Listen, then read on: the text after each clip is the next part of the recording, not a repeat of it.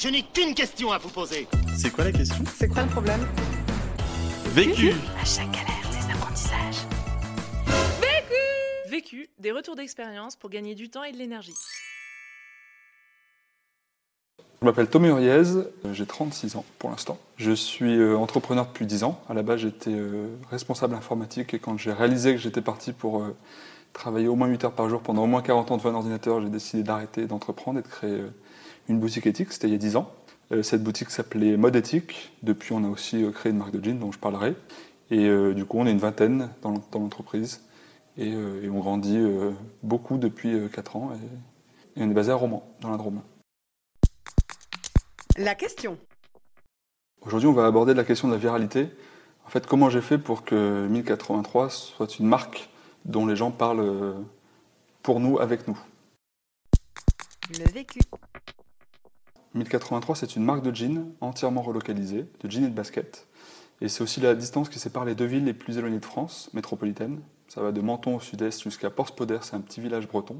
Et donc notre concept, c'est de fabriquer des jeans à moins de 1083 km de nos clients. Donc c'est vraiment basé sur le Made in France. Et ce projet a connu un, succès très important dès le début quand on l'a lancé en 2013.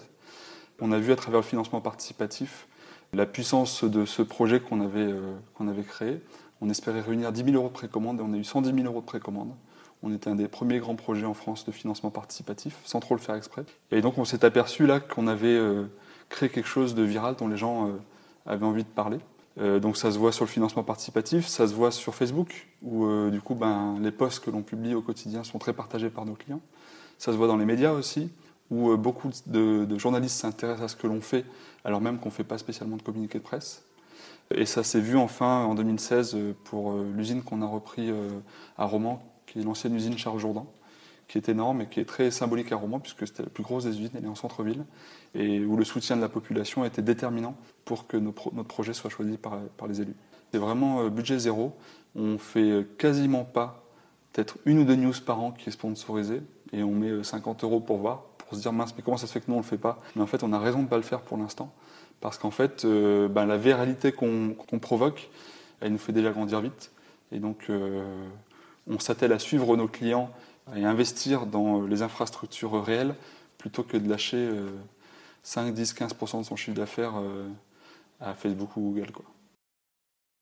Premier apprentissage. Quand on vit le fait qu'un projet est viral, on se rend compte alors de la puissante voiture dans laquelle on est assis en fait, sans trop faire exprès. Et j'ai appris à cette occasion-là que c'était beaucoup plus fort d'essayer de faire des choses convaincantes plutôt que d'essayer de convaincre directement. Et donc euh, depuis que j'ai réalisé ça, ben, je m'attelle à faire des choses convaincantes. Donc très concrètement, euh, l'aventure a commencé en 2007. Il y a 10 ans, j'ai donc ouvert un magasin de vêtements bio en quittant l'informatique. Et, euh, dans ce magasin, ben, j'ai proposé les marques de mode bio qui existaient sur le marché. Et donc c'était éthique, mais c'était aussi un petit peu ethnique. Et euh, du coup, c'était pas forcément très heureux. Euh, j'avais quelques bonnets péruviens, par exemple, dans mon magasin.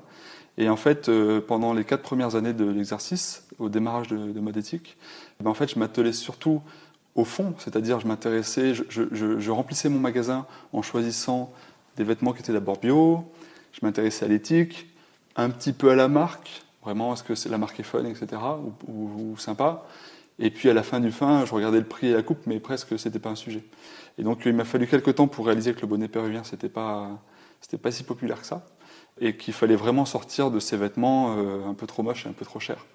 Et donc quand mes fournisseurs ont fermé, eh ben, j'ai essayé de renverser le, les données en cherchant à faire des vêtements populaires. C'est pour ça que j'ai choisi les jeans et les baskets. Des vêtements qui plaisent. Donc euh, si on veut vendre un jean, le premier des critères, c'est qu'il fasse des jolies fesses, qu'il soit ensuite pas trop cher, donc à moins de 100 euros, que la marque soit fun, euh, parler d'éthique et, donner envie aux gens de se pendre parce qu'en en fait on est tous foutus, bah, c'est pas pas le bon chemin. Donc il faut créer une marque qui suscite l'adhésion. Et évidemment, si cerise sur le gâteau, elle est bio et elle est euh, relocalisée, made in France, alors là, ben, face aux jeans équivalents à moins de 100 euros qui font des jolies fesses mais qui sont fabriqués au bout du monde, alors on amène des choses en plus. Et donc notre offre devient le progrès, alors qu'avant, notre offre éthique, elle était le passé. Quand on réunit ces conditions-là, on s'aperçoit que le projet il devient convaincant par lui-même et qu'il n'y a pas besoin de communiquer, pas besoin de créer. Peut-être tu te rappelles à l'école, euh, Des mauvais profs, cer- certainement, c'était ceux qui criaient le plus ou qui parlaient le plus fort. Un bon prof, il n'a pas besoin de crier, il peut chuchoter, tout le monde l'écoute. Et ben dans le business, pour moi, c'est pareil. Un bon projet, un bon produit, il peut chuchoter, euh, tout le monde va le, tout le monde va l'écouter, le regarder, il n'a pas besoin de crier. C'est différent de communiquer sur ce que l'on fait que d'en faire la publicité. Et donc nous, on serait plutôt dans une logique de, de communiquer sur ce que l'on fait plutôt que de, ou de partager ce que l'on fait plutôt que de faire la publicité de ce qui devrait plaire à nos clients. Deuxième apprentissage. Et du coup, tout ce que l'on fait, eh bien, on, le, on le partage au quotidien. C'est vraiment un état d'esprit, ça se retrouve dans nos magasins, avec euh, nos banquiers, avec les journalistes, sur notre site internet et bien sûr sur les réseaux sociaux. Et donc cette logique de transparence, cette idée en fait, c'est de partager les coulisses, c'est-à-dire de donner à tous, qu'ils soient salariés, banquiers, journalistes, clients, sous-traitants, partenaires, euh, et ben en fait euh, la réalité de ce que l'on vit. Euh, on est un peu tout nu en fait vis-à-vis de toute cette communauté-là. Et euh, ça, ça demande beaucoup de cohérence, ça demande de la pédagogie, puisque du coup, il faut, il faut, il faut expliquer tout ce que l'on vit. Mais c'est très puissant, parce qu'en réalité, ça rend le consommateur beaucoup plus éclairé, et du coup, il devient extrêmement fidèle à ce que l'on fait. Il devient plus que fidèle, en fait, il devient ambassadeur de ce que l'on fait. Et ça, ça, ça donne une énergie folle, euh, et ça permet euh, finalement de faire grandir euh, 1083. Par exemple, euh, hier, on a reçu euh, Anna Balèze de la société Telmi, qui fait de la location de vêtements pour enfants et femmes enceintes. Et on s'est dit euh, hier après-midi, euh, en se rencontrant, que ce serait hyper intéressant de faire un jean pour enfants en location, puisque du coup les enfants grandissent vite, donc plutôt que de l'acheter bêtement, autant le louer, ça nous coûtera moins cher, et surtout il peut servir à plusieurs enfants. Euh, et tout ça en Made in France, et en denim recyclé, parce qu'on est dans une forme d'économie circulaire. Et, euh, et ben ça, ce matin, c'était ce qu'on partageait sur Facebook pour faire la promotion de l'économie circulaire, faire la promotion d'économie de fonctionnalité et expliquer cette idée d'hier après-midi qu'on a eue avec euh, Telmi et ce jean 1083 Telmi qui va peut-être sortir dans quelques semaines. Troisième apprentissage.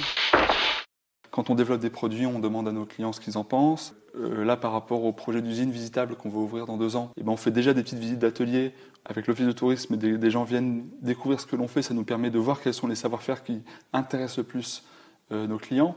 Donc en fait, on est tout le temps en apprentissage. Et, plus on a d'échanges avec tous, ben, plus on apprend. Donc euh, donc c'est comme ça que- qu'on grandit. C'est avec tout ce foisonnement autour de nous. Et, c'est un côté très euh, intéressant commercialement, parce que mine de rien, on éveille nos clients sur euh, ce qui se passe derrière leur achat, sur le dessous des cartes. Et, euh, ça, c'est très fort parce que on pourrait croire qu'un jean en coton bio, c'est un jean écologique. Or, nous, ce qu'on explique, ce que l'on vit, c'est que un jean, ça peut être éthique parce que la matière première est bio, comme le coton bio, parce qu'il est teint avec des colorants non nocifs, parce qu'il ne fait pas le tour du monde, euh, parce qu'il est délavé sans pesticides, sans chimie, sans eau. Bon, ben nous, on est, euh, on est à fond sur ces quatre thèmes-là, par exemple, et donc de l'expliquer, ça permet aux consommateurs de se dire, bah oui, ce jean il est bio, mais en fait il a fait trois fois le tour de la planète, donc c'est plus de la com que de la cohérence, et du coup, ben, cette marque qui essaie de m'hameçonner avec cet argument-là, eh ben, elle ne va pas m'avoir, parce que j'ai compris que l'enjeu, il était plus important que ce petit bout d'iceberg qui dépasse et qu'on me fait croire que, que c'est l'important. Donc ça, c'est très puissant. Et c'est ce qui nous fait grandir en réalité depuis, euh, depuis 4 ans qu'on a lancé 1083. Après, il y a un côté un peu frustrant parce que en réalité, euh, c'est- tellement euh, viral que, que certains, enfin, que, que des gens nous disent qu'on est des champions de la communication et on le prend assez mal parce que en réalité, c'est réducteur. C'est qu'ils n'ont pas compris que l'important n'était pas ce qu'on disait, n'était pas comment on disait les choses, mais ce que l'on faisait. Et ça, c'est quelque chose qu'on veut expliquer parce qu'en réalité, c'est pas nos mots qui sont plébiscités, c'est nos actes. Et du coup, dire que nos mots sont les bons, c'est se tromper d'important.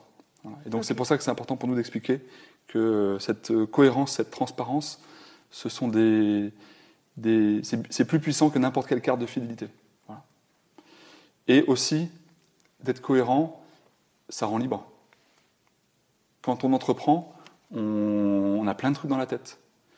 Mais quand on est clair dans ce que l'on fait, et ben même si on a plein de trucs dans la tête, eh ben on dort bien. Et c'est important pour travailler bien, de bien dormir. Quatrième apprentissage. En, en trois ans, on a, on a multiplié le chiffre d'affaires par 10, donc c'est vraiment exceptionnel.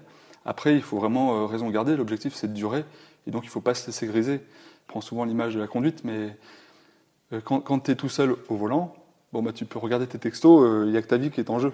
Quand tu as du monde dans la bagnole derrière, tu te rends compte que malgré toi, tu, deviens plus responsable, tu fais un peu plus attention à ton message, ton texto que tu reçois, tu, le, tu sais finalement attendre d'être arrivé pour le lire. Et donc c'est un peu ça qui se passe, c'est-à-dire que là, ben, plus on grandit, plus il y a du monde dans la voiture, et en réalité c'est même plus un pédalo qu'une voiture, puisque tous ces gens qui rentrent dans la voiture, en fait, ils pédalent avec nous. Et du coup, on va de plus en plus vite, donc euh, le volant tremble, voilà, il faut, il faut conduire de mieux en mieux, être de plus en plus vigilant, et c'est en ce sens qu'il ne faut pas se laisser griser par la vitesse, et il faut euh, voilà, raison garder et, essayer de durer.